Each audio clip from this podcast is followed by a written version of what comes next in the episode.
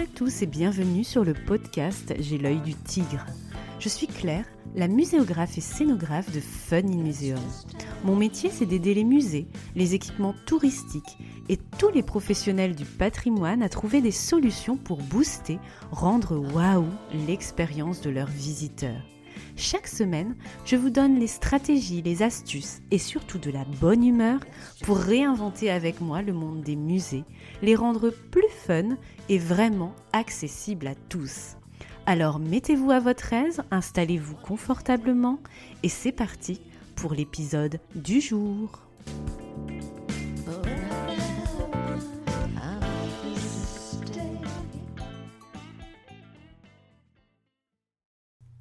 Bonjour et bienvenue dans ce nouvel épisode du cycle Médiatrice. Le cycle Médiatrice est une mosaïque de portraits et de talents. Ces épisodes sont là pour valoriser le métier de médiatrice sous toutes ses formes. Vous y reconnaîtrez peut-être si vous exercez ce métier, si vous souhaitez exercer ce métier, ou si en tant que professionnel du secteur culturel, muséal, patrimonial et touristique, vous souhaitez travailler avec des médiatrices et des médiateurs. Il existe de multiples manières de le faire. Pour ce deuxième volet du cycle, ce sera un double portrait avec la structure Les Cultiveuses. Né en janvier 2021, le studio de médiation Les Cultiveuses propose aux collectivités territoriales, aux institutions muséales et touristiques, aux associations la coordination de leurs projets culturels, la création de médiation originale et clés en main, jeux de pistes, visites guidées, sacs à dos et mallettes pédagogiques, podcasts aussi, et leur animation destinée à tous les publics. Derrière les cultiveuses, deux médiatrices, Clara Leroux et Manon Malin. Pour Clara, participer à des fêtes médiévales ou encore se promener en famille sur les plages du débarquement, autant de loisirs qui se transforment en une seule et unique passion, l'histoire, et son souhait de transmettre, tout simplement. Passionné par la période médiévale depuis sa découverte des cassettes de Rouge Muraille et de Robin des Bois, et appréciant farfouiller dans les cartons des archives, elle se spécialise dans la recherche universitaire alliant histoire, architecture et valorisation patrimoniale des Bastides du sud de ouest de la France. Après avoir effectué des missions de guide conférencière et travaillé en équipe sur des événements culturels divers au sein du service du patrimoine culturel du conseil départemental de Seine-Saint-Denis et passé quelques mois chez Seine-Saint-Denis Tourisme, il était temps pour Clara la Normande d'origine de prendre son envol. Son année en master gestion et valorisation du patrimoine marque pour elle un tournant, sa rencontre avec Manon. De leur envie commune est née une passion, les cultiveuses, une activité développée par Clara en Normandie depuis quelques mois maintenant. Manon, elle, est médiatrice culturelle, arrivée depuis peu dans le sud-ouest et plus exactement dans le Tarn-et-Garonne. Elle est venue à la médiation par le biais d'études en histoire de l'art et de sa passion pour le décryptage de tableaux, puis petit à petit elle s'est rendue compte qu'elle adorait expliquer et apprendre des choses aux autres et surtout à ceux qui n'ont pas l'habitude de fréquenter le patrimoine. Pour elle, être médiatrice, c'est beaucoup de créativité et évoluer au contact du public. Ce qu'elle aime, c'est faire des visites guidées un jour, un atelier avec une crèche un autre, et le lendemain travailler sur un super outil de visite. Cette variété lui permet de nourrir chacun de ses projets avec des regards différents, de faire toujours un pas de côté sur sa pratique. Au-delà de ça, elle évolue dans des collectifs qui lui permettent d'échanger, de questionner et de travailler avec tout plein de super professionnels pour des projets plus ambitieux. Avec Clara et Manon, nous décryptons la manière d'exercer ce métier avec le choix du statut. Salariat, freelance et ici en coopérative, peut-être quelque chose que vous méconnaissez. Nous parlons à cœur ouvert de rentabilité dans les métiers culturels, de la médiation et de quelques bottages de fesses que vous partagerez peut-être avec des anecdotes insolites. On parle aussi beaucoup de partage et d'humain, au-delà de la transmission de connaissances. Bref, un épisode riche en couleurs, à écouter comme une conversation entre collègues autour d'un café ou d'un thé. A tout de suite. Bonjour Clara et Manon, bienvenue sur J'ai l'œil du tigre. Je suis ravie de vous accueillir dans ce cycle spécial médiatrice sur le podcast. Alors, comment allez-vous ce matin? Bonjour Claire, merci de nous recevoir. Bonjour Claire, ça va et toi? Bah écoute, moi ça va super bien, comme toujours. Alors, nous avons déjà parlé d'un profil de médiatrice multistatut freelance, plus salarié en milieu rural sur ce cycle médiatrice, avec Julie de Patrimino, Mino, Minou, je sais pas pourquoi, mais Patrimino, Patrimino, Patrimino, que j'ai reçu euh, il y a quelques semaines, que vous connaissez, c'est ce que vous m'avez dit en off, puisqu'on fait partie un peu de tout du même collectif, hein, il me semble, hein, le collectif Vous. Et aujourd'hui, nous continuons avec vous cette mosaïque de portraits de médiatrices où on va parler entre autres d'activités en coopérative bizarre comme nom, on va voir un peu ce que, ça retourne un peu en coulisses. Alors, mais avant d'aller plus loin, pouvez-vous s'il vous plaît, Clara et Manon, vous présenter en nous disant ce qui vous anime dans la vie, ta ce que, et ce que vous considérez comme votre mission en lien ou non avec la médiation? Et ça arrive en plus. Comme Alors, qui s'y colle Manon ou Clara euh, alors, donc bonjour à toutes et tous. Donc moi c'est Clara, comme on est deux, on va commencer par, euh, par se présenter.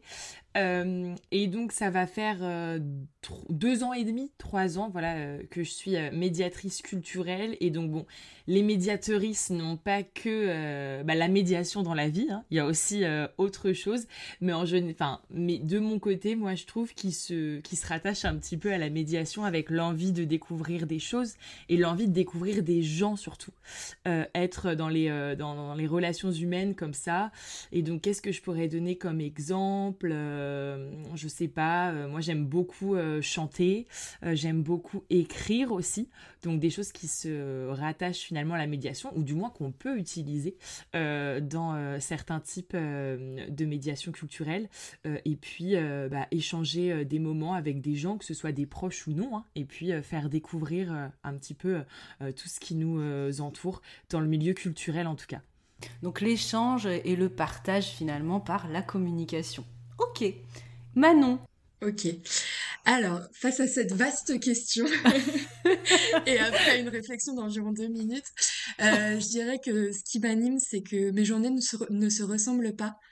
Euh, de pouvoir faire vraiment des choses très variées, alors que ce soit toujours, bon, c'est pas associé pour rien avec Clara, mais du coup, euh, que ce soit avec l'échange humain, pouvoir rencontrer différentes personnes, même si je peux avoir un côté solitaire et que j'ai aussi besoin de faire les trucs de mon côté et, euh, et créer aussi, euh, que ce soit dans la médiation ou, dans le côté plus perso. Et après, je, n'ai pas la sensation d'avoir une mission dans la vie. Euh, je pense que ce serait un peu trop de pression pour moi, donc j'espère ne pas en avoir parce que sinon je suis pas sûre de la remplir. Ouais, puis surtout, elle peut changer en cours de route. Hein, pour l'instant, j'essaye de me dire que je n'ai pas de mission pour enlever la pression. Merci beaucoup Clara et Manon pour cette petite introduction pour mieux vous connaître. Et on poursuit justement cette connaissance avec la première question que je voulais vous poser dans ce podcast invité et que je pose en fait à chaque fois euh, tout le long de ce cycle médiatrice. Qu'est-ce qu'être médiatrice pour vous? Et là, on est encore sur une, une question bien large. Qu'est-ce qu'être médiatrice pour vous? En introduction, on peut botter en touche et dire euh, quelque chose de facile comme être le lien entre le patrimoine, la culture et le public, mais en fait c'est beaucoup plus vaste que ça, déjà parce que bah, le public il n'est pas forcément là. Enfin en tout cas, mmh tous les gens ne sont pas face au patrimoine, donc il faut réussir à les amener. Donc avant d'être le lien, il faut réussir à les attirer. Et moi je dirais qu'avant tout, c'est... Euh, pour moi être médiatrice, c'est faire en sorte que les gens passent un bon moment euh, dans les monuments, dans les musées, dans la ville, en réussissant à les intéresser par euh, ce qu'ils aiment, par leur quotidien, parce que eux, parce ce qui les anime eux. Euh, donc moi je me sens ouais pleinement médiatrice quand quand j'arrive à intéresser des gens qui au départ ne l'étaient pas forcément ou quand je commence une visite de musée et que ça m'est arrivé il y a pas longtemps, il y a une dame qui a 70, plus de 70 ans qui me dit que c'est la première fois qu'elle met les pieds dans un musée. Ah. Donc c'est beaucoup de pression encore une fois. Ah oui. et, en même, et, en même, temps c'est là où je me sens médiatrice, pas quand euh, c'est quelqu'un qui passe ses week-ends dans un musée, j'ai l'impression d'avoir moins mon rôle personnellement. Ok. Et toi Clara? Euh, bah, être médiatrice, euh, je rejoindrai Manon sur l'importance du public. nous, chez les cultiveuses, il y a quelque chose qu'on, enfin, qu'on revendique, revendiquer est peut-être pas le bon terme, mais on fait du tout public. On aime on aime rencontrer différentes personnes et ça je pense que ça revient clairement dans ce qu'on a dit ce qui nous a animé enfin le fait de d'avoir des contacts avec une pluralité de personnes différentes. Et c'est vrai que c'est un, choix qu'on a fait de s'adresser autant à des enfants des scolaires des centres de loisirs grand public des seniors aussi. Enfin vraiment on est sur une large une large gamme de public. Et ça je pense que ça nous pousse du coup à, développer des outils et des médiations toujours des, choses toujours plus créatives. Euh, et puis ce qui est super quand on est médiatrice et Manon l'évoquait tout à l'heure euh, le fait qu'on fasse jamais la même chose. En fait comme disait Manon les journées se ressemblent pas parce que euh, on est sur des territoires différents on est sur des projets différents. Faire ce podcast avec toi Claire moi ça m'a amené à me remémorer tout ce qu'on avait fait depuis notre lancement pour choisir les meilleurs exemples. Il y en a pas mal et en fait c'est d'un projet à un autre c'est c'est hyper différent, donc c'est super riche. Et puis les outils qu'on va développer autour, euh, bah c'est pareil en fait, ça va jamais être, euh, ça va absolument jamais être euh, être la même chose. Et pareil pour les thématiques, nous c'est hyper enrichissant pour nous de pouvoir, enfin je pense que c'est une chance dans son job de pouvoir faire des choses différentes constamment. Oui, je te rejoins complètement là-dessus. C'est vrai, quand j'ai regardé votre site internet, j'ai vu vraiment la, pluralité à la fois des thèmes que vous traitez, mais aussi la pluralité des formats. Il y a du, podcast, j'ai vu, il y a des balles pédagogiques où c'est un peu en construction encore, il y a des visites ludiques, il y a des visites guidées plus classiques, il y a des ateliers. Euh, donc du coup, au-delà des sujets, parce que souvent quand on dit qu'on est médiatrice ou même muséographe, hein, moi c'est pareil, chaque fois on me demande bah, c'est quoi mes sujets de prédilection? Mais j'ai envie de dire c'est tout et n'importe quoi. Parce que nous, notre objectif, c'est de transmettre en fait un, contenu euh, et offrir une expérience, quel que soit son format, à un usager avec cette question de, lien et de, de, partage. Et en fait, le thème, je dirais pas qu'il est secondaire, mais presque en fait. Nous, on est vraiment des, des communicants et des, mm. vulgarisateurs, mais dans le sens euh, pas péjoratif du terme, comme on l'entend souvent. Et euh, on peut très bien travailler euh, sur de l'architecture, sur des tortues, ou même un sujet qu'on ne maîtrise pas du tout au départ. Et c'est ça notre plus-value, c'est de pouvoir en faire quelque chose avec et pour le public. Et ça, c'est vraiment important. et c'est ça qui fait la richesse que nos journées ne se ressemblent pas. Oui, et je rajouterais même que c'est aussi ce qui vient nous nourrir. Enfin, je sais que le fait d'intervenir avec des publics différents, alors aussi des sujets différents, mais ça, ça peut paraître aussi un peu plus évident. Mais même les publics, par exemple, euh, bah, quand on va faire des crèches, au final, ça va re-questionner, même si c'est sur un endroit ou sur une thématique qu'on connaît, ça vient re-questionner le regard qu'on pose dessus et comment on peut aussi amener des adultes dans des visites totalement classiques à regarder, euh, regarder l'art et le patrimoine différemment. Donc en plus euh, de nous correspondre parce que nos journées sont variées, je trouve que c'est vraiment ce qui enrichit notre pratique en tant que médiatrice. Oui, et du coup, c'est vrai que quand on doit, quand les maîtrises d'ouvrage, ville ou pays d'arrêt d'histoire, je ne sais quoi, doivent recruter euh, des prestataires euh, comme vous et moi pour un mm. projet, je trouve que ce qui euh, doit ressortir aussi dans leur recrutement potentiel, c'est pas seulement la maîtrise des sujets, l'expertise des métiers ou même des formats, c'est aussi même la, personnalité, c'est la manière aussi dont on va, mm. notre vision même du métier, que ce soit la vision du métier de muséographe, mais la vision du métier de, de médiatrice parce qu'on est tellement pluriel, on est des auteurs, un peu tous, on est des créateurs, et c'est ça aussi qui va faire que notre réponse va être unique et que mm. euh, voilà, on va pouvoir se différencier des uns et des autres, même si on a la même étiquette entre guillemets. Et puis comme le disait Manon, il y a la question de la connaissance des publics. Des fois, c'est hyper compliqué. Euh, euh, il y, a ce côté-là quand on travaille avec certains partenaires d'attirer un certain type de public un petit peu spécifique. et effectivement, quand on va faire des balades guidées, très souvent, on va avoir un public qui est déjà un petit peu habitué à ce type d'exercice, de pratique, et ça peut parfois être difficile pour les partenaires d'aller euh, chercher ailleurs. Et du coup, cette connaissance, nous, qu'on a des publics, euh, euh, elle, peut être, elle peut leur être finalement utile, notamment dans, la dans le développement de nouveaux projets, enfin changer de format, ce genre, ce genre d'idées.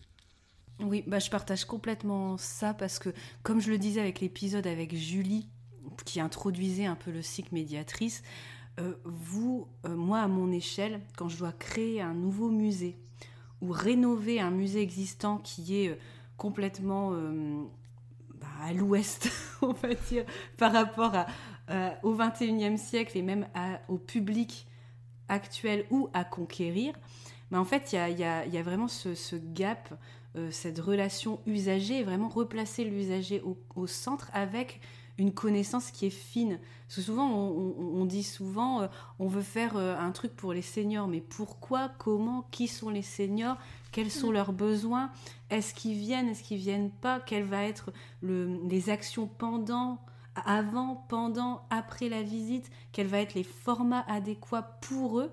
Et souvent, cette connaissance fine des publics, elle est euh, sur des a priori, mais euh, pas sur du, réel, des faits concrets. Et justement, nous, nos métiers, c'est cette connaissance des publics et de l'usager, des différents usagers, qui va euh, permettre justement cette connexion et puis surtout de ne pas faire des, réponses et des outils à côté de la plaque, en fait, ou même des contenus à côté de la plaque. Et c'est souvent le, risque en muséo et en, médiation, au-delà du thème et des informations scientifiques brutes à transmettre.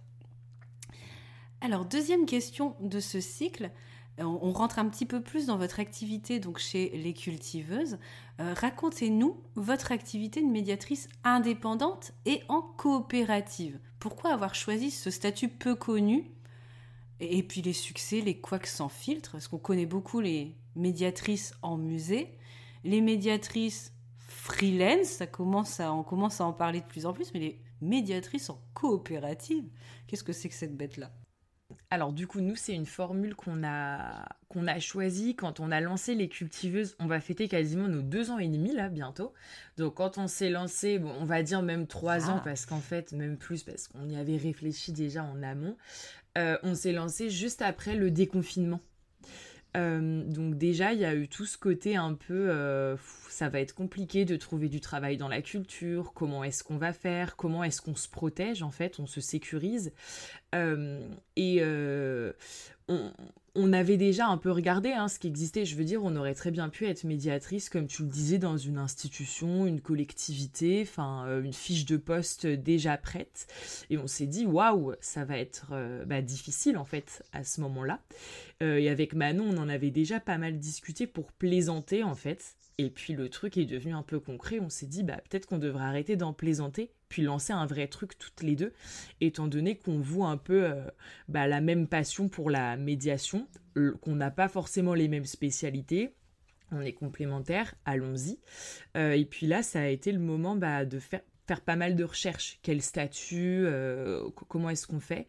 Et en fait, je vais laisser parler euh, Manon euh, juste après, mais la coopérative, je pense qu'on l'a choisie. Enfin, moi, la, la, première chose qui me vient à l'esprit, c'est qu'on l'a choisie pour le côté un petit peu sécurité.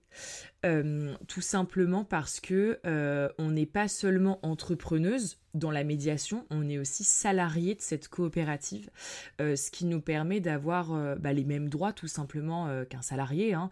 la cotisation pour les retraites, si on en a une un jour bien entendu, le, droit, le droit au chômage, ce genre de choses, les congés maladie, les indemnités, tout, tout ce que quelqu'un qui est en freelance par exemple a beaucoup plus de mal à obtenir, même si bon, on est, enfin, c'est sûr que... Eh, ça s'améliore, ça a tendance à s'améliorer, mais c'est encore compliqué. C'est ça. Hein. Mm. Euh, du coup, on a, on, a regardé du côté de moi la coopérative. Je connaissais pas, euh, je connaissais pas du tout. On a rencontré des gens qui étaient pour discuter, voir comment ça se passait.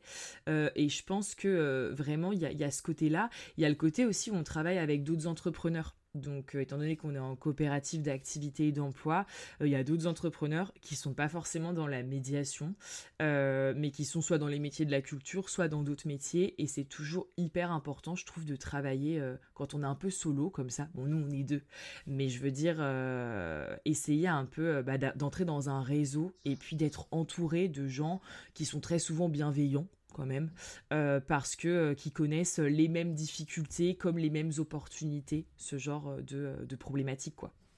Oui, complètement. Manon, est-ce que tu souhaites rajouter quelque chose dans cette aventure de la coopérative?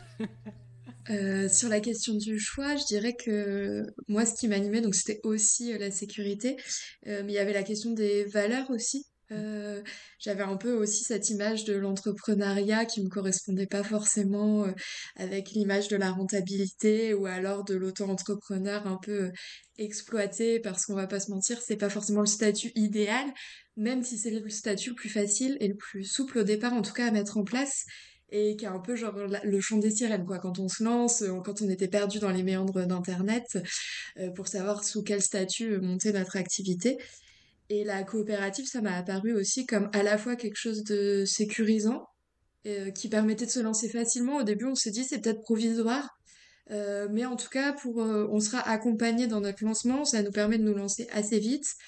Et puis derrière, si on veut en sortir, on, on avisera.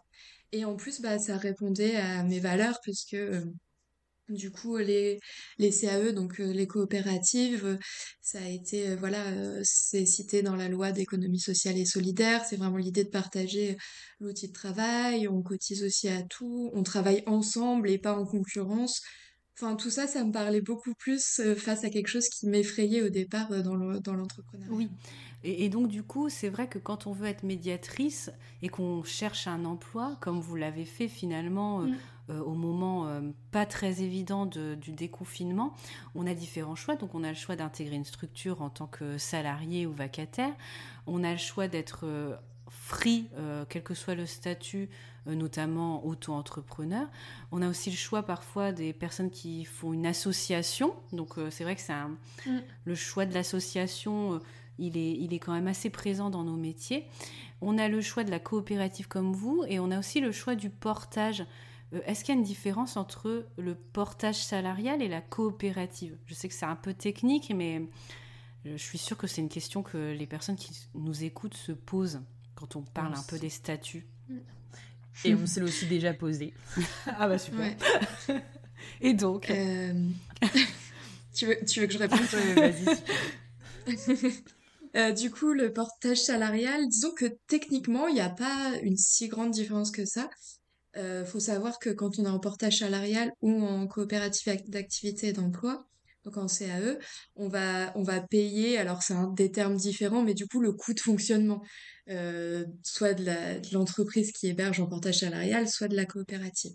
Ça va être moins cher en portage salarial, puisque le portage salarial va vraiment se restreindre à héberger ton activité. Euh, donc, tu as une activité, quelle qu'elle soit. Après, il y a des limites en fonction des domaines, mais il y a beaucoup de domaines qui sont possibles. Tu veux l'héberger, bon ben voilà, on te l'héberge, t'es hébergé sous ce numéro SIRET, tu vas payer une petite partie, tu peux avoir une boîte postale, tu rajoutes. Mais vraiment, l'idée, c'est juste d'avoir cette coquille qui héberge ton activité. Alors que euh, dans, la euh, dans la coopérative, l'idée, c'est vraiment, ok, ça héberge déjà ton activité. Il faut savoir que, par exemple, techniquement, en coopérative, on a tous le même numéro SIRET, tous les coopérateurs. On est vraiment la même entreprise. Et derrière, bah, l'idée, c'est vraiment, euh, c'est le collectif. Donc, c'est euh, déjà bah, d'être accompagné. Il y a, il y a des, des chargés euh, de suivi, enfin, différents noms selon les coopératives. Il y a un service compta, il y a un lieu aussi, il y a des bureaux. et puis, bah, quand tu auras besoin, tu pourras te retourner vers cette coopérative. Et puis, c'est aussi de connaître tous les autres entrepreneurs. Enfin, voilà, c'est vraiment dans l'idée qu'il y a derrière et dans comment au quotidien ça se vit, c'est très différent.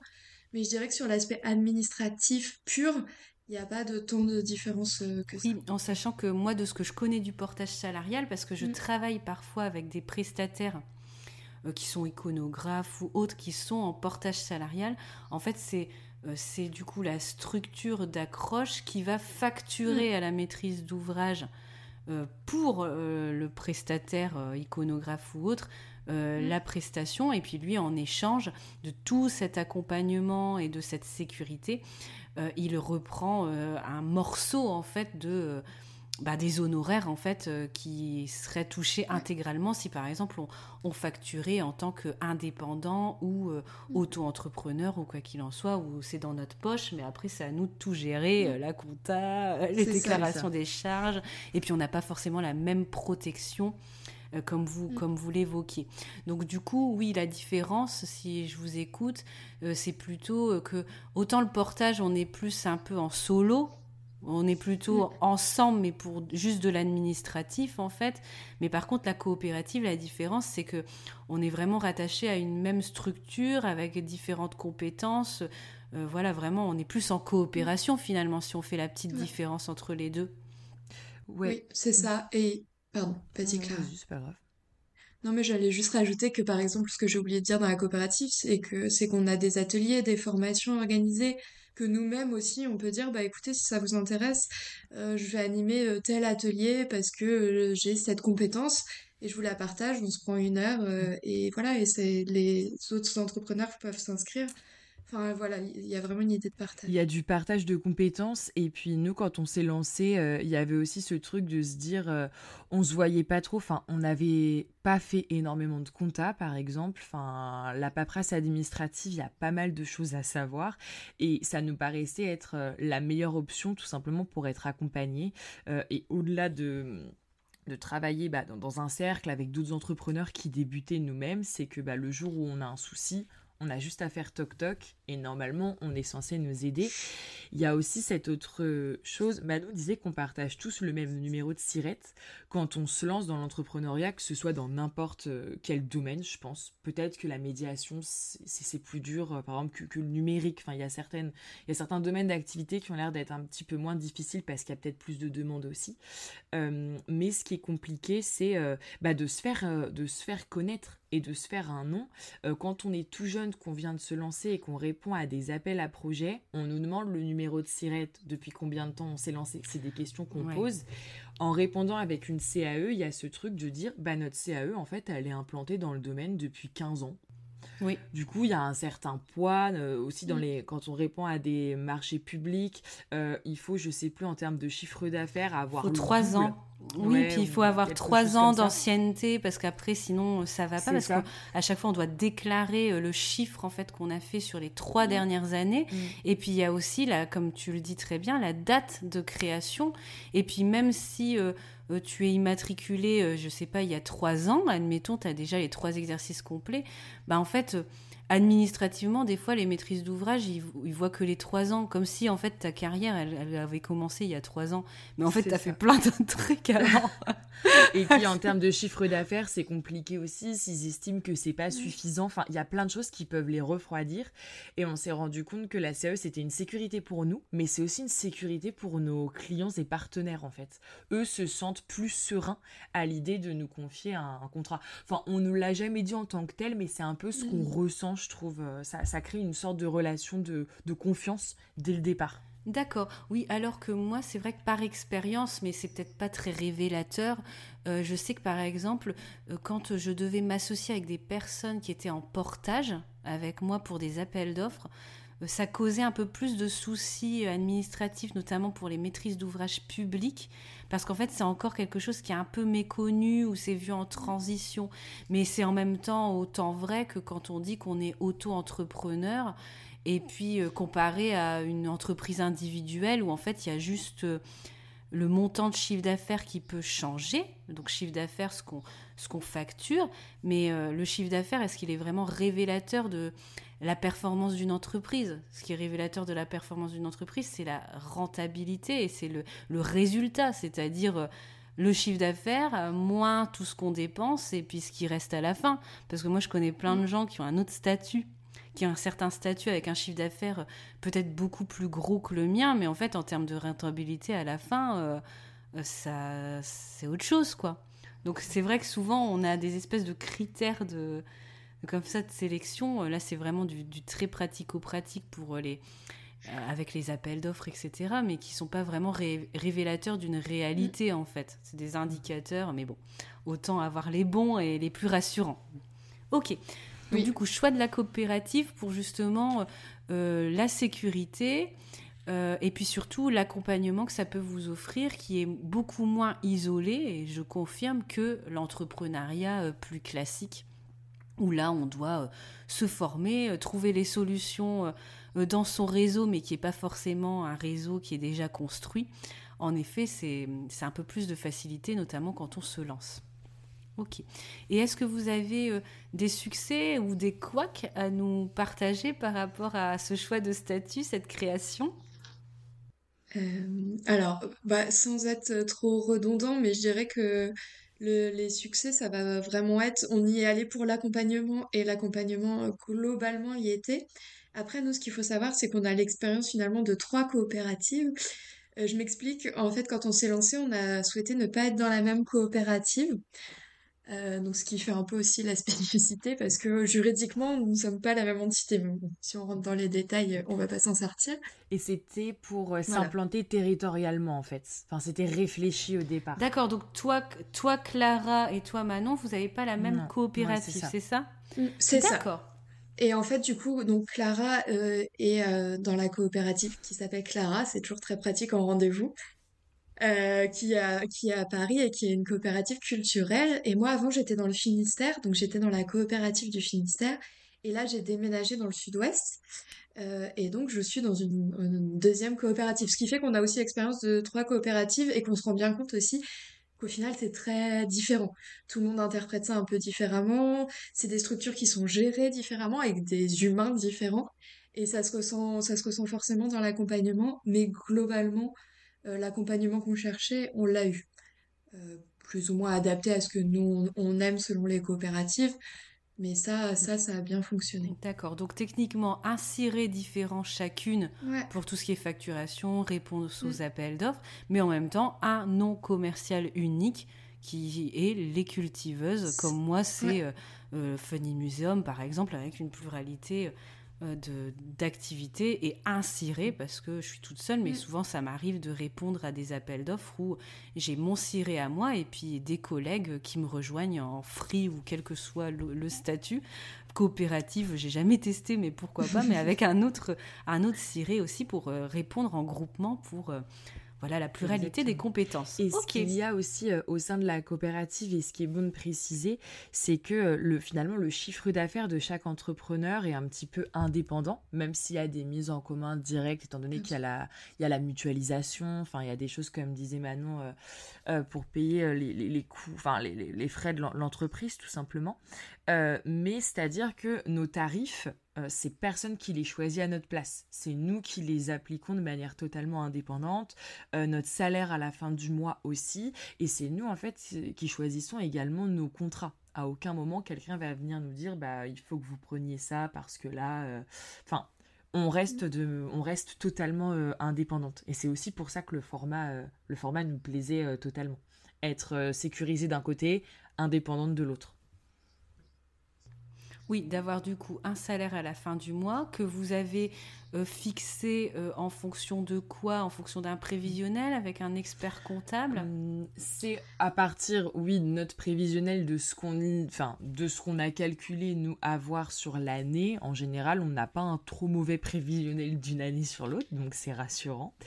Euh, et effectivement, le salaire va être régulier avec la possibilité. Alors, selon les coopératives, ça peut différer, mais avec la possibilité de le modifier en fonction fonction du euh, taux horaire, si euh, en fait tu souhaites le diminuer, si tu souhaites l'augmenter. Je dis que d'une coopérative à l'autre c'est différent, en réalité c'est toujours le même fonctionnement, mais moi je sais que dans la mienne par exemple, euh, on peut demander un changement tous les trimestres, enfin ça diffère, il faut un petit ah, peu s'organiser et être un petit peu plus sûr de soi, non, parce que si le prévisionnel est bien fait, logiquement, ça pose pas trop de, ça pose pas trop de soucis. Mais je rajouterais juste parce que je me rends compte qu'on n'a pas du tout expliqué, c'est que mm, quand tu rentres dans une coopérative, tu arrives et tu signes ce qu'on appelle un contrat CAPE, donc c'est un contrat d'accompagnement, où tu gardes ton statut actuel. Donc tu peux être salarié, au chômage, au RSA, enfin voilà. Donc euh, si par exemple tu es au chômage, tu continues de toucher tes indemnités Pôle emploi. Et tu vas tester ton activité. Donc tu vas pouvoir commencer à, à faire des devis, à facturer. Et les factures vont aller sur ta trésorerie et comme ça, ça permet aussi d'avoir des mois de salaire d'avance. Donc par exemple, nous, nous nous sommes salariés euh, à peu près un an après le vrai lancement euh, officiel, parce que l'idée c'était vraiment encore une fois de se sécuriser et d'avoir nos mois, plusieurs mois de salaire d'avance. Euh, et comme ça, bah, nous, on sait que sur notre trésor, on a les mois de salaire d'avance et c'est toujours le même salaire qui tombe tous les mois. C'est plus clair. Ok. C'était quelque chose vraiment qui vous rassurait parce que finalement, quand mm. tu es dans l'entrepreneuriat, moi, par exemple, en étant indépendante, euh, moi, je me verse aussi un salaire, tu vois, vous mm. voyez, tous les mois. qui peut évoluer d'une année à l'autre, mais voilà, l'objectif c'est quand même qu'il grimpe. c'est quand même mieux avec l'inflation, quoi, parce que sinon on s'est planté quelque part. Mais, euh, mais voilà, moi je me verse aussi un, un, salaire tous les mois que je détermine, que je détermine moi-même en fonction ben, de mon résultat, donc pas seulement le chiffre d'affaires, mais le résultat. Et puis, euh, et puis euh, voilà, mais en fait la, la, démarche est un peu la même, mais euh, voilà, c'est le sentiment de sécurité qui est finalement, à mon avis, un peu personnel. C'est vrai, quand on fait un choix de statut, on veut choisir du salaire. Souvent, on dit ah non, il faut absolument que je sois salarié parce que sinon, j'aurais pas de salaire à la fin du mois. On, évacue un peu les solutions d'entrepreneuriat qui peuvent faire plus peur. Mm. Euh, mais c'est vrai que la coopérative, elle intervient un peu en intermédiaire, mais je pense que c'est aussi euh, par rapport à notre propre peur de, sécurité mm. hein, aussi, hein, qui, qui évolue aussi avec le temps. Parce que finalement, le fonctionnement, quel que soit notre statut, est quasiment le même parce qu'on se verse quand même un salaire, on a une mm. trésorerie à assurer, on peut, euh, on emmagasine de la trésorerie aussi au fil du temps. Et puis le but, c'est de faire évoluer aussi les variables et puis vers la hausse des salaires et les rendements euh, pour être, ben voilà, vivre du, au mieux au, au, fil du temps de notre activité. Je pense mm. que c'est aussi une question de, de, peur aussi un petit peu. Donc, quand on choisit le statut, finalement, c'est celui qui nous convient le mieux à l'instant T et qui nous sécurise le mieux, même si parfois nos peurs euh, sont pas forcément explicables par des éléments tangibles. Mm. Oui, oui, clairement, c'est la sécurité et puis c'est aussi une charge mentale en moins.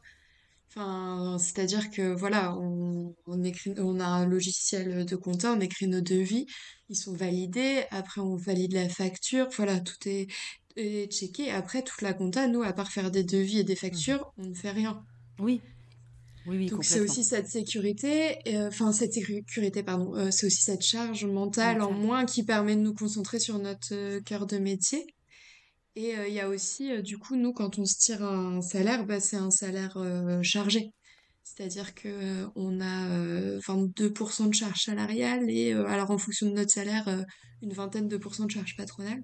Mmh qui fait que c'est un gros coup quand même, ça fait partie. Alors des couacs, je sais pas, mais tu demandais les oui, Mais ouais, ouais, oui, ça fait mal, hein, ça fait mal. Hein. Là, bah, parce que voilà, du coup, on a les 20% de TVA parce qu'on est éligible bah à la TVA. Donc la plupart des structures, Pareil pour ça moi, pose pas de problème. Les, les, paiements, le rattrapage de l'année dernière a eu lieu là il y a quelques semaines là. ça fait mal. Hein. voilà. Donc, mais par exemple, nous, la TVA, on gère, gère mm. pas à part la mettre euh, sur euh, nos factures. Mais c'est un coût en plus à prévoir pour nos partenaires parce que des fois, ça peut être des partenaires qui travaillent avec des assos qui sont pas assujettis à la TVA et d'un coup, ça peut leur faire tout drôle. Et, ouais. Et ça, c'est embêtant parce que c'est vrai que l'association, moi, je trouve que c'est un statut qui est pas très euh, mm. clair, en fait, surtout dans nos métiers. Parce qu'en fait, parfois, euh, les maîtrises d'ouvrage embauchent des gens en association, mais qui sont pas mm. censés être rentables ou avoir un bénéfice en tous les cas. Et ils paient pas les mêmes charges que nous. Mm. Et donc, du coup, euh, c'est vrai que nous, on est, on est obligé de facturer différemment parce qu'on est soumis à la TVA. Euh, vous comme moi. Donc c'est de l'argent qui n'est pas dans notre poche, hein, mais nous on fait le, banquier entre guillemets de l'État qu'on garde bien précieusement. Puis au moment où on nous dit hey il faut le rendre, on le rend. Et puis là on a un gros trou et ça fait très mal si on n'a pas anticipé.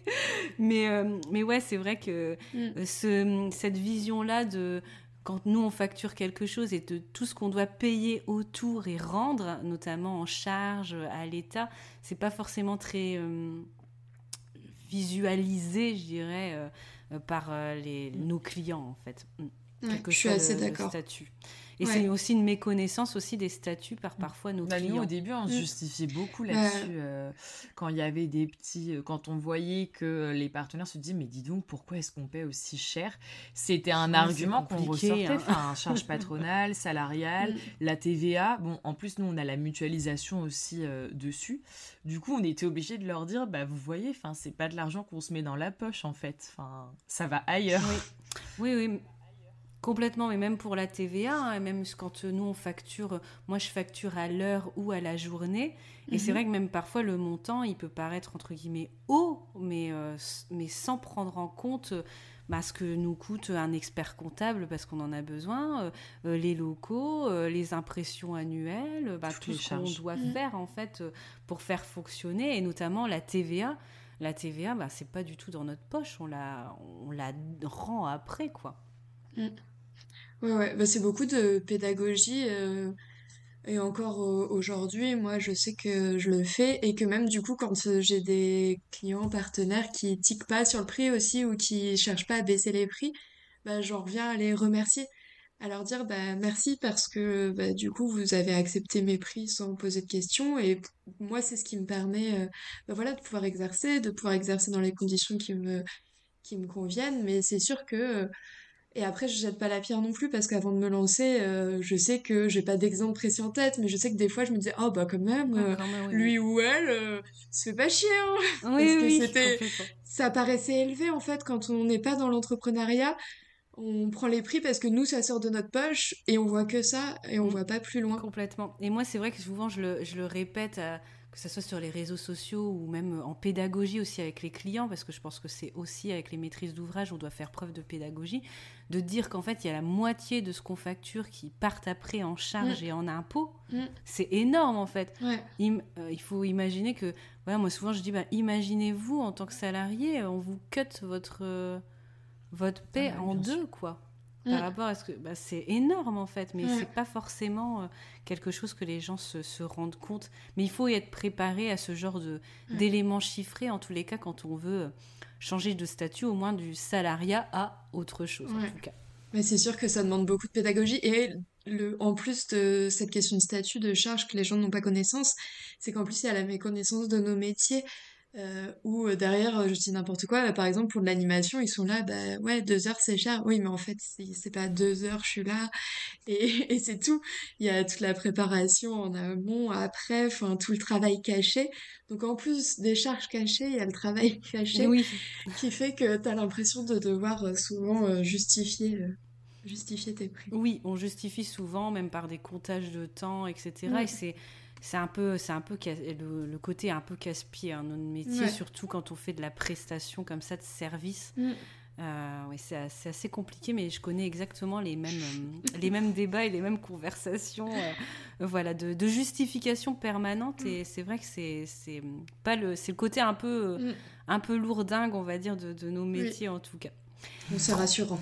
oui, non, c'est complètement. Je pense que quoi qu'il en soit, en tant que prestataire de service, on est toujours dans les mêmes, euh, dans les mêmes débats et les mêmes conversations. Mais la pédagogie, c'est ça qui, qui fait avancer le schmilblick. Alors, troisième question de ce cycle médiatrice et petite revue de projet à présent. Là, on a parlé beaucoup de, de statut, de coopérative, etc., d'administratif. J'aimerais qu'on reparte un peu du côté de la médiation avec vos différents projets que vous avez menés. Parlez-nous d'un projet qui vous a challengé, d'un autre qui vous a donné du fil à retordre et d'un dernier qui vous a le plus touché si on, voit un peu le panel, la mosaïque de projets que vous traitez à, l'heure actuelle euh, chez les cultiveuses, revue de projet. Alors, celui qui a le plus challengé, le plus euh, donné du fil à retordre et le plus touché. Est-ce qu'il y a quelque chose qui vous euh, vient? Alors, je pense qu'on n'aura pas forcément les mêmes, étant donné qu'on travaille sur des projets des territoires différents. Mais moi, celui qui m'a le plus challengé et touché en même temps, euh, c'est euh, les... cette année, on a répondu à un gros appel à projet du département de la, enfin l'année dernière, du coup, de la Seine-Saint-Denis, financé par la conférence des financeurs euh, pour la lutte contre la perte d'autonomie, donc à destination des seniors en résidence autonomie en EHPAD. Et ça a été hyper challengeant parce qu'on a eu sept parcours donc euh, bah, quasiment sur un an, hein, puisqu'en fait on a reçu la sub en juin dernier, et là ça va se finir en juin cette année. Euh, il a fallu gérer donc sept parcours euh, de médiation et de pratique artistique. on a monté tout un dossier, c'était le plus gros dossier qu'on montait, je pense, depuis le tout début. Donc il y avait déjà le stress de monter le dossier. On n'avait même pas la subvention, qu'on stressait déjà de monter le dossier. On a monté ça avec des entrepreneurs de ma coopérative, parce que bah ça nous évite de payer dix fois la, TVA un petit peu partout. Euh, la, mutualisation, quand il y a des projets communs, c'est ce qui est chouette aussi. Euh, c'est un petit peu, on ne repaie pas tous la mutualisation. Donc ça c'est trop trop cool, on la paie qu'une fois en fait quand l'enveloppe euh, euh, arrive. Euh, et donc avec ces cinq entrepreneurs, il a fallu coordonner tous ces projets hein, qui se sont étalés sur plusieurs mois avec des EHPAD et des résidences autonomie donc à chaque fois différentes du département. et donc faire le lien entre les entrepreneurs, les résidences et EHPAD et le département, puisque le département voulait bien entendu euh, euh, ben, un panorama de tout ce qui se passait euh, sur le territoire. Et puis en même temps, fallait avoir la casquette de médiatrice parce que en plus de faire la coordo générale, on assurait deux parcours à Stein et à Tremblay un dans une résidence autonomie et un dans un EHPAD. Euh, et un EHPAD à Stein qui a une particularité, c'est-à-dire qu'on va accueillir des personnes âgées qui parfois peuvent véritablement être de très jeunes seniors. Hein. Il y a des gens qui ont entre 50 et 60 ans donc qui sont extrêmement jeunes, hein, qui sont même pas encore seniors, euh, mais qui ont des troubles euh, de l'ordre du psychique, physique, mental. et donc du coup, il faut un petit peu conjuguer on va dire, ce qu'on a préparé avec bah, euh, des, personnes pour qui finalement c'est pas. Euh, bah, on se rend compte en arrivant, en fait, c'est pas toujours adapté. Donc, faut improviser, faut refaire ses ateliers. En fait, c'est hyper enrichissant et c'est hyper touchant parce que euh, ça devient vraiment rituel pour les personnes inscrites euh, sur ces parcours. Donc à chaque fois, c'est deux heures, hein, des séances euh, hebdomadaires ou toutes les deux semaines. Euh, et les gens sont là, souriants, ils sont heureux d'être là. et puis là, quand les parcours ont pris fort, j'en avais presque la larme à l'œil parce que tout le monde était là. Ah, mais on va plus se revoir. Notamment une, notamment une dame, enfin qui chaque jeudi venait vraiment m'accueillir dans la salle commune de l'EHPAD en me disant ah mais t'es là aujourd'hui, c'est aujourd'hui que t'es là. Et là en fait là les jeudis vont passer et je serai plus là. Et il y a ce truc vraiment, enfin, c'est, c'est hyper touchant de travailler avec les personnes âgées. Et moi, c'est réellement, euh, bah Manon peut en témoigner, c'est réellement ce que je préfère. Euh, en fait, c'est vraiment ma, mon type de public euh, cible, mais c'est mes petits chouchous, quoi. Vraiment. Euh, alors, je m'étais noté pour celui qui, qui, nous a le plus challengé, je savais que Clara elle répondrait ça. Euh, déjà parce que rien que l'appel à projet, enfin voilà, il y avait une audition avec le département, c'était le premier gros truc qu'on menait, c'était une grosse enveloppe d'argent euh, qu'on a partagé voilà avec les autres entrepreneurs. Donc rien que sur ça, c'était c'était challengeant et voilà. Et puis bah j'ai vu aussi, euh, même si j'animais pas, du coup, euh, vu qu'on n'est pas sur la même zone géographique, euh, j'ai vu Clara animer derrière, avoir ses retours, et c'est vrai que c'était un de nos plus gros projets. Et puis même tout coordonner, bah, c'est du travail. Et après, alors c'est juste que moi, ça va faire un an que j'ai déménagé et que je dirais que ce qui m'a donné le plus fil d'artorde et challenger, c'est arriver sur un nouveau territoire et me faire connaître en fait, euh, commencer à avoir euh, des nouveaux contrats, travailler en zone rurale. du coup, euh, bah, j'ai rencontré Julie de Patrimino aussi parce qu'on n'est pas si loin que ça. Et, et ça, ça a été hyper enrichissant. bah voilà, en fait, en peu de temps, j'ai rencontré pas mal d'acteurs. les gens étaient, les acteurs culturels, touristiques ont été très très accueillants ici, sans forcément que derrière ça aboutisse un contrat, mais voilà, de faire tout ce travail de démarchage qui n'est pas forcément celui où, où je me le plais, le plus et où je me trouve la plus performante. Euh, ça a été un gros exercice sur moi et c'est ce qui m'a le plus challengé finalement que d'autres missions que j'ai pu avoir où je me sentais plus dans ma zone de confort que tout cet aspect plus, on va dire, commercial euh, qui est pas là, voilà, qui est celui dans lequel euh, je suis un peu hésitante. Ok, parce que vous avez fait le choix finalement d'être assez euh, euh ben, territorialisé en fait dans mm. votre activité. Ça veut dire que vous êtes localisé à un endroit et vos prestations se, se font autour de cet endroit et de ce territoire, c'est ça? La plupart, après, on peut avoir certains projets où on bouge un peu. Euh, je sais que moi aussi, du coup, dans un premier temps, j'étais dans le Finistère où je travaillais Enfin, je travaillais pour les cultiveuses, mais sur l'île de France, mais je veux dire localement j'avais rien. Et moi c'est quelque chose qui m'a beaucoup pesé euh, de faire tout à distance de pas voilà euh, de préparer des choses que j'allais pas forcément animer parce que ça allait être Clara. Euh, enfin voilà ce côté à distance moi m'a beaucoup pesé. Et revenir et réussir à m'implanter sur un territoire où je rencontre les gens en vrai, où je peux aller visiter le truc d'à côté pour enrichir ma visite plus facilement que s'il faut faire 6 heures de train. Oui, euh, c'est un vrai choix, hein, c'est un vrai choix dans l'activité. Moi, je vois bien la majorité de mes, mes clients et, mes cli et ben, les, les plus nombreux projets que j'ai faits. Euh, moi, je suis localisée dans les Hauts-de-France et j'ai mm. travaillé dans l'océan. Je, travaille énormément dans l'océan Indien, donc à 10 000 bornes de chez moi. Et, mais c'est un vrai choix, en fait, de les choix des projets. de je pense que je vivrai un jour là-bas hein, et je me rapprocherai mais mais c'est un, un, vrai choix de se dire je travaille vraiment uniquement dans mon territoire moi je sais que par exemple dans mon territoire en muséographie dans les Hauts-de-France souvent les maîtrises d'ouvrage Hauts-de-France prennent souvent en fait des prestataires parisiens Ok. Pourquoi je ne sais pas, j'ai quelques idées mais je ne les diffuserai pas ici. Mais c'est souvent en fait des prestataires euh, parisiens qui sont retenus en Haute-France. Donc moi directement quand je me suis lancée, je me suis dit ben les Hauts-de-France c'est occupé, allons ailleurs. Mm. Bon, je pensais pas aller si loin mais ça a été complètement par hasard. Mais c'est vrai que c'est un vrai choix aussi dans son mm. activité que ça soit de muséographe ou de médiatrice de travailler vraiment sur place sur un territoire ou euh, de d'exporter euh, son savoir-faire ailleurs, mais du coup ça implique euh, un exercice qui est aussi un peu différent. Bien sûr. Et puis il faut aussi avoir la possibilité, tu vois, par exemple dans le Finistère, moi j'aurais aimé travailler sur place, mais ça s'est avéré très compliqué. Alors qu'ici, par exemple, ça s'avère beaucoup plus facile. Toi, tu disais que dans les Hauts-de-France, finalement, ils prenaient que des Parisiens. Donc même si tu avais voulu, peut-être que ça aurait été un peu compliqué. Bah, ça a changé. C'est vrai que ça a changé au fur et à mesure des années. Mais quand je me suis lancée il y a huit ans, euh, c'était vraiment fortement occupé tout le temps par les, les mêmes prestataires mm. en fait en place. Donc euh, moi, je perdais même pas mon temps en fait à faire du démarchage en fait. Euh, euh, comme toi tu, tu l'as fait, parce qu'en fait, euh, je savais qu'il euh, fallait du temps pour que ça évolue en termes de d'ouverture, on va dire, mm. d'ouverture, voilà, pouvoir, pouvoir se positionner. C'est ça. Mais ça revient beaucoup l'idée, enfin l'idée du local maintenant.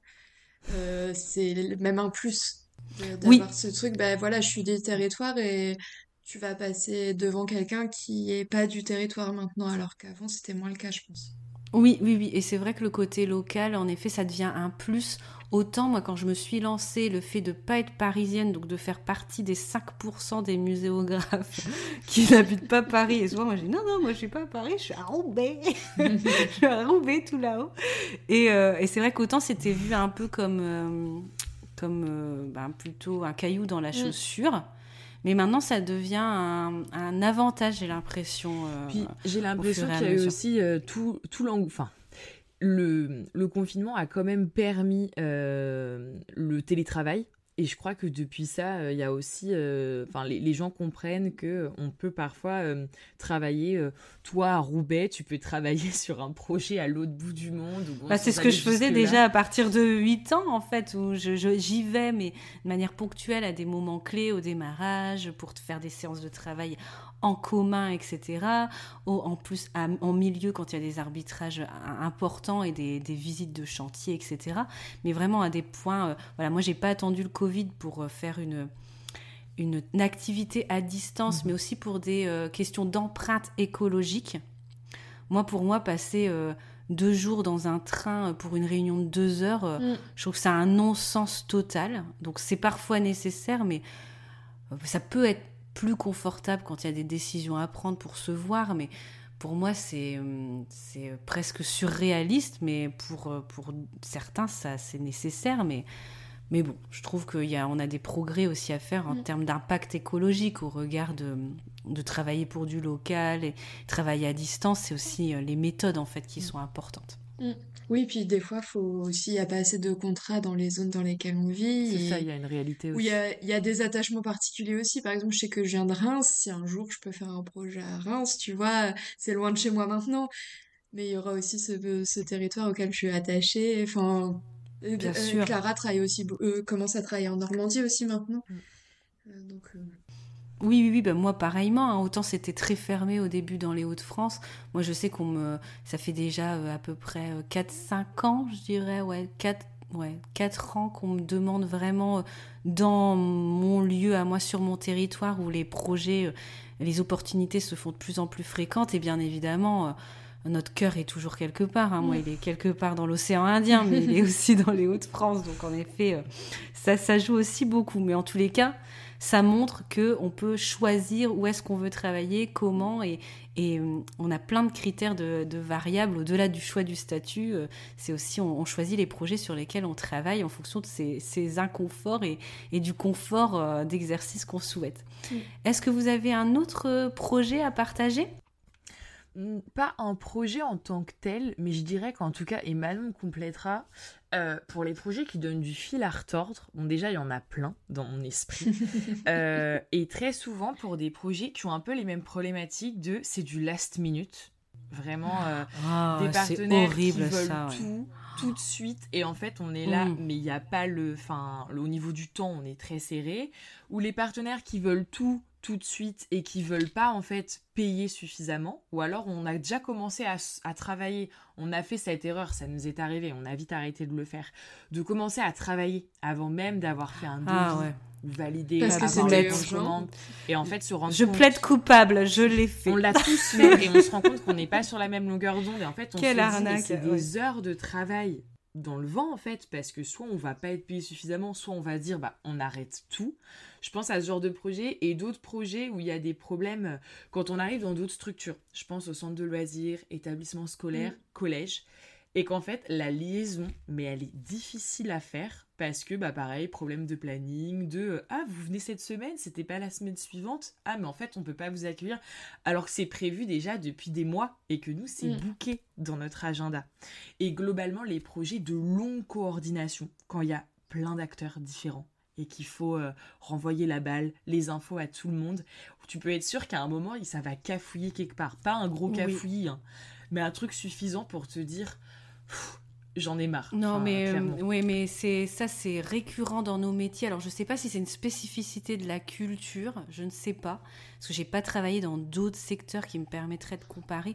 Mais c'est vrai que euh, tout ce qui est calendrier impossible, glissement de calendrier, et puis euh, disponibilité, c'est c'est ben, le truc le plus chiant. je, trouve, je crois que même pas le mot, il est pas assez fort. Mais le, le truc le plus chiant, et moi qui me pourrit du coup mes journées. Mm. Moi en tant que muséographe.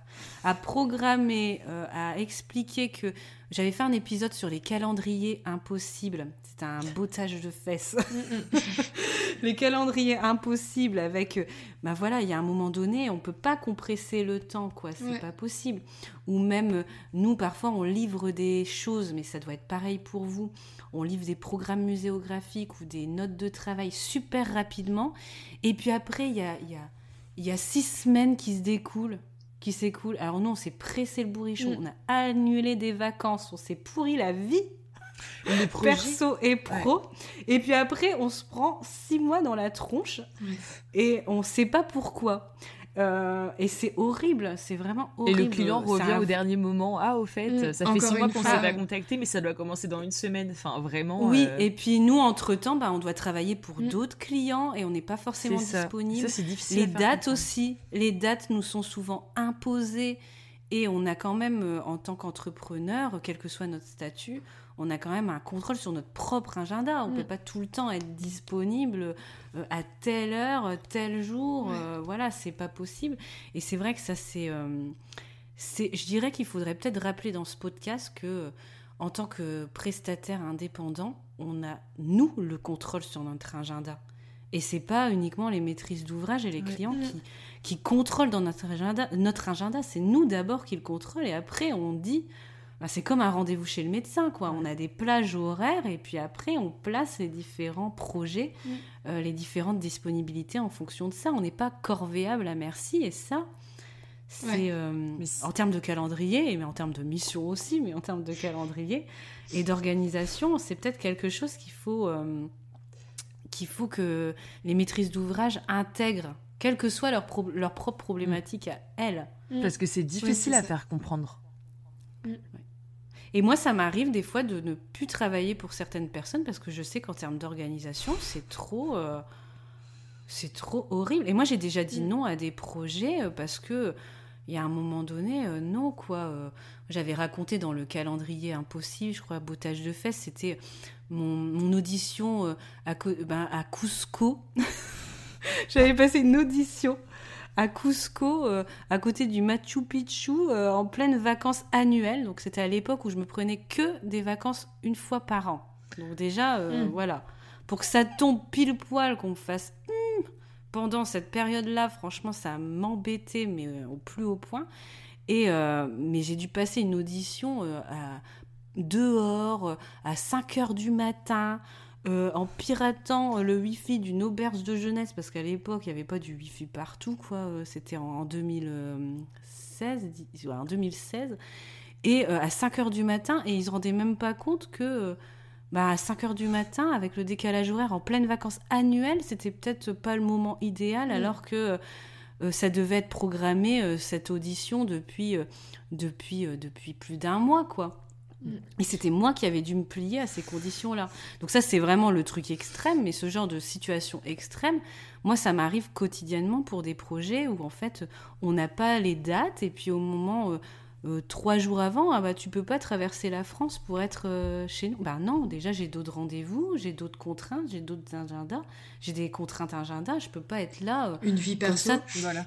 Ouais, je peux pas me téléporter, je peux pas me téléporter en fait parce que vous vous êtes décidé il y a, deux jours, quoi. C'est pas possible. Mm. On va faire un groupe de soutien, un groupe de parole, Claire. c'est ça. Mais ça, pourrit, ça pourrit les projets. Et puis même, euh, si vous, vous êtes maîtrise d'ouvrage qui nous écoutez, en fait, vous perdez des prestataires de qualité mm. à cause de euh, ces soucis organisationnels, en fait. Et mm. les contraintes qui sont imposées. Et je pense qu'il faut en prendre compte. Moi, et tu m'en... Vas-y tu mentionnais la qualité, il y a ce côté assez frustrant aussi des fois, c'est que du coup, tu es obligé de toi renier sur la qualité parce qu'en fait, les délais sont pas mmh jouables alors que en plus, toi, t'engages ton nom, en plus, accessoirement. Donc, si la chose est de qualité moindre ou en tout cas que moi, j'aime bien être satisfaite par ce que je fais et pas pouvoir l'aboutir autant que je voudrais parce qu'il y a des contraintes de calendrier. Alors qu'on va pas se mentir, on reste dans la culture. Enfin, il n'y a pas, a pas mort d'homme, il y a pas, c'est souvent des agendas politiques euh, qui priment, mais qui priment du coup sur la médiation, donc sur le public, sur la vraie destination finale des lieux, des outils qu'on conçoit. Et c'est frustrant et c'est rageant et c'est trop dommage. Et j'ai refusé un projet là il y a pas longtemps où en fait c'était du dernière minute et j'ai dit bon ben voilà je peux accepter sous telle telle et telle condition et notamment une c'était ben voilà je vous envoie un calendrier que vous signez à date à laquelle je dois avoir vos validations. Parce que voilà, au bout d'un moment, ouais, les validations c'est long, hein. ça glisse. Et moi, je voilà, je veux bien m'engager à livrer pour là, mais vous derrière, il faut que vous vous engagiez à, que les processus soient respectés, quoi. au bout d'un moment, il y a de la production, etc. Bien sûr. Et ça avait dit ah non non non, euh, vous vous vous engagez, mais nous on peut pas s'engager. Oui. Bah, ouais. Du coup non. Bah non, les engagements c'est dans les deux sens, mais pour ça. tout. Mm. pour tout. Et c'est vrai que c'est très frustrant et de faire comprendre que la qualité ne sera pas la même si le calendrier euh, est plus réduit parce qu'en fait, euh, à un moment donné, il y a des temps incompressibles de production euh, qui sont pas qui sont pas possibles de supprimer, tout simplement. C'est pas négociable. Et puis je trouve qu'il y a le temps de maturation aussi de, de toi en fait le projet il travaille même quand c'est pas dessus sur ton ordi à écrire bah, ça, ça mouline derrière et tu prends du recul dessus. Et puis il y a du temps. et puis il y a un sens du respect aussi, ce mm. prétexte qu'on est indépendant. Enfin, euh, euh, évidemment, on doit payer notre loyer, euh, nos courses comme tout le monde, mais il y a ce truc de bah comme c'est des indépendants, ils vont accepter en fait. Mm. Quoi, oui. Quoi, et ça c'est non, quoi qu'il parce que sinon vous finirez par travailler par des indépendants qui qui auront un service moindre ou qui vont peut-être s'engager sur des calendriers en disant oui, oui, oui, c'est bon. Moi, personnellement, je le fais pas parce que c'est pas dans ma déontologie de dire, que c'est possible alors que ça ne l'est mm. pas. Il y en a, ils le font, c'est leur propre choix, mais, mais voilà, il y a un moment donné, euh, il faut que chacun soit dans ses responsabilités, mm. quoi, mais dans les deux sens. Moi, je pense, à, pas que je pense à une audition qu'on a passée bah, justement avec d'autres membres du collectif WO euh, au mois de décembre. Euh, et en fait, cette audition, euh, on n'a pas, on n'a pas été prise. Et en fait, a bien. En fait, j'ai même pas été vraiment déçue. J'étais déçue pour les membres du collectif parce que ça avait été une grosse charge de travail. En même temps, ça nous avait formé euh, au, ça nous avait formé à l'exercice. En fait, hein. c'était le premier marché public. et en même temps, je regrette pas. Là, actuellement, je me dis que si j'avais ce projet, mais en fait, euh, tous mes autres projets, euh, ce serait à côté. Mon démarchage en Normandie, j'aurais pas le temps non plus. Et en fait, j'aurais travaillé avec des gens avec qui je partage absolument pas les valeurs. Enfin, on n'était pas sur la même longueur d'onde. On nous a quand même posé une question. Il faudrait vraiment que je vous la cite parce que c'était masterclass, vraiment. C'était mhm. en gros, euh, n'oubliez pas que c'est nous les patrons et c'est vous qui ah. travaillez pour nous. Donc en gros, tout ce que on vous demande, vous le faites et vous vous taisez. Ouais, non, pas du tout. C'était un peu du délire et la question était hyper. Euh, je sais plus, Manon, si je t'en avais parlé. La question, c'était, mais vraiment, enfin, c'était un peu what the fuck? Oui, oui, oui. là, mais. Oui, oui, c'est du, c'est du délire et en fait, je pense mm. qu'il y a un moment donné, il faut bien euh, que les maîtrises d'ouvrage comprennent que oui, il y a peut-être des gens euh, qui crèvent la faim et qui sont prêts à tout, mais c'est leur propre choix, j'ai envie de dire, quand on fait son activité, mais qu'on soit salarié ou même indépendant. On, peut, on a un contrôle en fait sur le confort et ce qu'on ce qu'on se permet de faire et de ne pas faire. Et si on veut tout faire, ben c'est nous, nous seuls qui choisissons. Mais il n'y a pas, quand on est indépendant, quel que soit notre statut, il n'y a pas de hiérarchie en fait entre le client. Exactement. On est horizontal. Et euh, c'est euh, c'est quelque chose qui a du mal à comprendre. Il, y a, il peut avoir une espèce de pseudo-pression financière, mais euh, mais voilà, c'est malsain en fait des relations comme ça. Et on le fait une fois et puis après, euh, on travaille pour d'autres gens qui partagent, comme vous l'avez dit, euh, les mêmes valeurs. Mais dans la même veine, moi je pense que le, le, best-of que j'ai eu, et ça on me l'avait jamais demandé, moi on m'a quand même demandé euh, à, à, un dernier appel d'offres, un dernier appel d'offres, qu'est-ce que je comptais faire pour le projet si je mourais entre-temps? Oui, je vois vos têtes en visio et sans tous ceux qui nous écoutent. la tête. Oui, mais on m'a quand même demandé quelle solution je proposais si je mourais. Ouais. en même temps, je sais pas. Je, je, pense pas que mon mari trouverait un remplaçant. Il aurait d'autres choses. Je pense pas que ce serait la priorité en fait. et je me suis même dit, et j'ai même reformulé la question sur la plateforme euh, sécurisée des appels d'offres, hein, puisque les échanges ne se font pas. Euh, j'ai bien reposé la question. Est-ce que vous me posez bien la question que euh, vous, vous, me posez donc la question que je dois trouver une solution ou euh, vous parlez de si j'ai un accident de voiture, si je suis dans le coma. Donc j'ai donné parce que ça me semblait tellement surréaliste, on m'a quand même posé cette question-là. Mais, euh, mais ce qui est horrible, c'est que ça nous pousse à y répondre vraiment. Moi, ces questions qui me semblaient souvent, je me suis dit, en fait, on me fait une blague. Il y a une caméra cachée. Bah non, après, on m'a demandé d'y répondre à l'écrit. Donc j'étais devant mon ordinateur et j'étais là, bon, faut que j'essaie d'être convaincante, quoi. On y va. Et je me, dis, et je me rendais compte de tout. Enfin, c'était totalement enfin, l'absurdité de la chose. Et bon, j'ai pas dû être assez convaincante parce qu'on l'a pas eu cette, euh, on, l'a pas eu cet appel d'offres. Donc ça devait, ils ont dû comprendre que non, je me sentais pas, tu vois, en phase avec. Oui, mais bon, c'est euh, c'est pas grave. Il faut se dire que quand il y a un échec, que ça soit en tant que salarié ou euh, ou salarié recrutement classique ou recrutement en tant qu'indépendant, c'est que on n'était pas la personne en face des bonnes personnes pour ce projet-là à l'instant T. Mm. Et puis c'est pas grave, chacun continue sa route. Donc en guise d'ouverture de l'épisode, j'aimerais donc qu'on parle à toutes celles et ceux qui exercent ce métier de médiateur, médiatrice. Et là, on a parlé beaucoup de, conseils, mais est-ce que vous auriez un conseil à partager ici pour valoriser et protéger ce métier au quotidien, en lien ou pas avec ces petits bottages de fesses euh, bah, Je dirais que la première chose, c'est en en parlant comme tu le fais, tu vois, au final, mm. il y a plus il y a de monde qui connaît, plus c'est un métier qui a de la valeur bizarrement aux yeux d'autres personnes, puisque quand c'est un métier inconnu, on comprend pas ce que font les gens, donc on met pas vraiment de valeur derrière. Au final, plus le métier est reconnu, plus il est protégé, à mon sens en tout cas. Euh, et puis je dirais aussi, ben, en, travaillant ensemble, en mm. formant des réseaux, comme avec le collectif euh, WO par exemple, je fais aussi partie d'une association de guides conférenciers, la GIT. Euh, enfin voilà, en fait, en se tirant pas dans les pattes, mais en travaillant ensemble, ou en tout cas, si ce n'est pas ensemble, en bonne intelligence.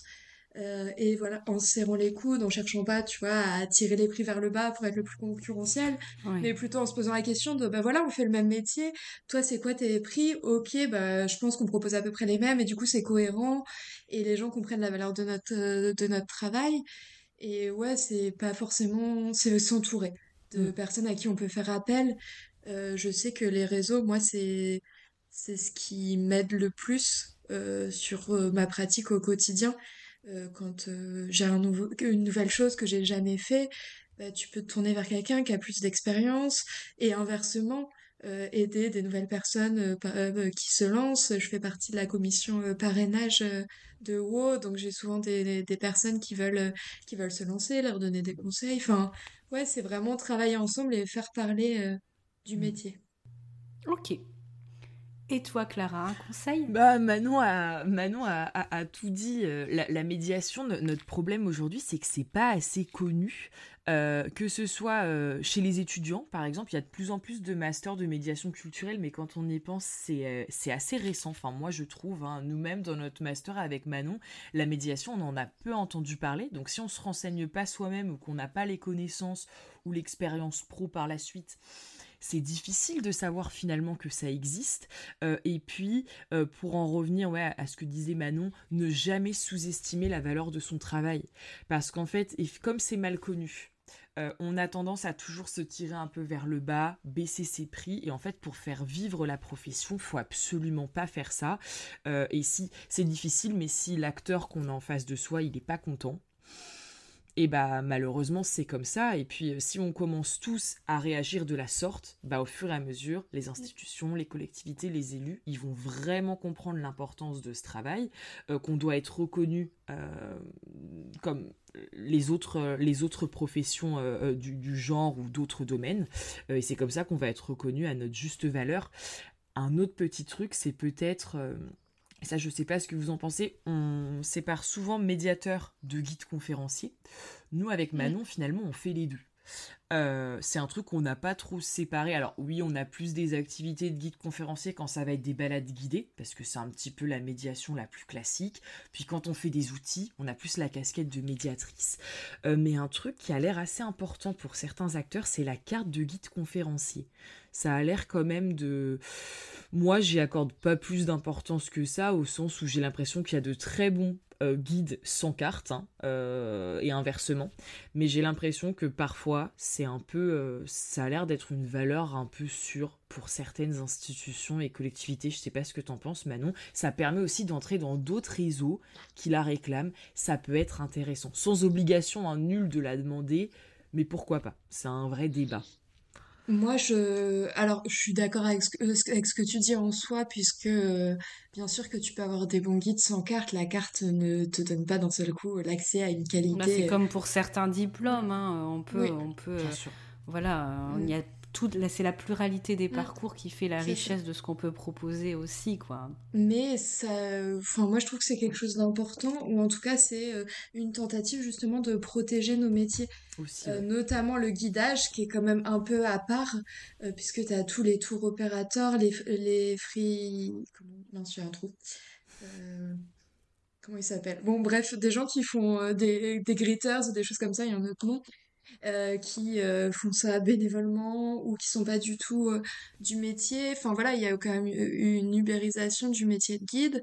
Et je comprends que enfin, la carte permet de défendre et de protéger cette profession de manière un peu officielle, ce qui reste important. Après, comme il y a ce truc aussi entre médiateur et guide, c'est assez, c'est assez compliqué. Mais disons que ça a le mérite d'officialiser quelque chose et de tenter de protéger des métiers qui euh, sont très complexes parce que nous, on a la chance de faire médiatrice et guide quelque part. Quand on fait que guide, la réalité euh, financière, elle est, elle est, compliquée. Mais, mais c'est bien de, de, souligner ça parce que finalement, euh, Julie avait dit euh, assez la même chose euh, en termes de conseils, c'est de, de, se protéger et de ne pas tout accepter. Mm. Et je pense que qu'on soit médiatrice en structure ou en dehors, un peu hors les murs comme vous le faites, c'est ce qui revient en tous les cas ce qui revient euh, très souvent, de se protéger finalement et de ne pas tout accepter, d'apprendre à dire non et de, et de à se protéger en étant ensemble, en se serrant les coudes. Alors merci infiniment Clara et Manon d'avoir partagé votre expérience en tant que médiatrice. Et puis pour euh, découvrir un peu des choses hors des sentiers battus et de ce qu'on connaît à travers la, la coopérative. Et d'avoir contribué du coup à ce cycle sur le podcast J'ai l'œil du tigre qui a vraiment pour but de mettre en, en lumière ce métier méconnu euh, qu'être médiatrice. Et puis, est-ce que vous avez une actualité à nous partager avant de se quitter? Alors, un agenda euh, en ligne à remettre à jour, surtout, parce qu'on a plein de trucs qui arrivent, mais en fait, c'est juste qu'on n'y pense pas, on n'a pas le temps, et on réalise que quand euh, on a des participants qui nous disent Ah, vous faites quoi en ce moment? On les renvoie à l'agenda, et là, on se rend compte qu'il n'est pas à jour. Euh, D'accord. des, balades, alors moi, de mon côté, des balades sur le 94 et le 93, qui arrivent très prochainement pour la saison estivale, là, du mois de mai jusqu'à début, jusqu'à début août. Donc euh, des balades plutôt architecture, euh, histoire de la Seine-Saint-Denis, du Val-de-Marne, architecture, ce genre, ce genre de choses. Je vais bientôt tout mettre je vais bientôt tout mettre en ligne sur notre site internet, sur, sur l'agenda, et puis globalement sur Explore Paris. Euh, on met en fait nos visites euh, un peu guidage en ligne euh, sur Explore. Ça, ça va arriver très vite et il y en a, il y en aura pour tous les goûts, un peu partout et surtout beaucoup. Donc voilà, de quoi un peu. Ok, pour programmer son pour été. Ok. Ok, super. Et eh ben non. Et une actualité moins parisienne, du coup, je vais. Alors, c'est pas encore prêt, mais disons que d'ici d'ici l'été, ce sera tout beau, tout chaud. Euh, si vous voulez venir découvrir l'abbaye de Beaulieu en famille ou avec vos enfants, euh, il y a un petit, euh, kit de l'explorateur qui, est en train d'être créé et finalisé pour pouvoir faire le sentier de découverte et découvrir l'environnement de cette abbaye. Ok, super. Et puis une référence qu'on pourra retrouver du coup sur le site euh, Les Cultiveuses qu'on va mettre euh, en description de l'épisode. Bah parfait. Et il ne nous reste plus qu'à vous souhaiter, chères auditrices, chers auditeurs, une très belle matinée, après-midi, soirée, où que vous soyez. Nous saluons une nouvelle fois toutes les médiatrices et les médiateurs hein, qui nous écoutent, il ne faut pas les oublier, les hommes, sur les podcasts. Euh, partagez cette mosaïque de talents inspirantes et où vous vous retrouverez sans doute sur les réseaux sociaux où nous pouvons poursuivre notre conversation. À bientôt sur J'ai l'œil du tigre et encore merci les cultiveuses pour votre partage. Merci à toi Claire. Merci Claire. Si tu aimes J'ai l'œil du tigre, tu vas adorer te former avec moi. Je te propose des produits de e-learning, e-book et formation en ligne. Je dispose aussi d'un catalogue de formation en présentiel pour les professionnels du secteur autour de quatre grands thèmes la démarche design, l'accessibilité, la stratégie et la médiation. Les liens sont en description de chaque épisode ou rendez-vous sur mon site web www.funnymuseum.com, page formation et page boutique dans le menu du site.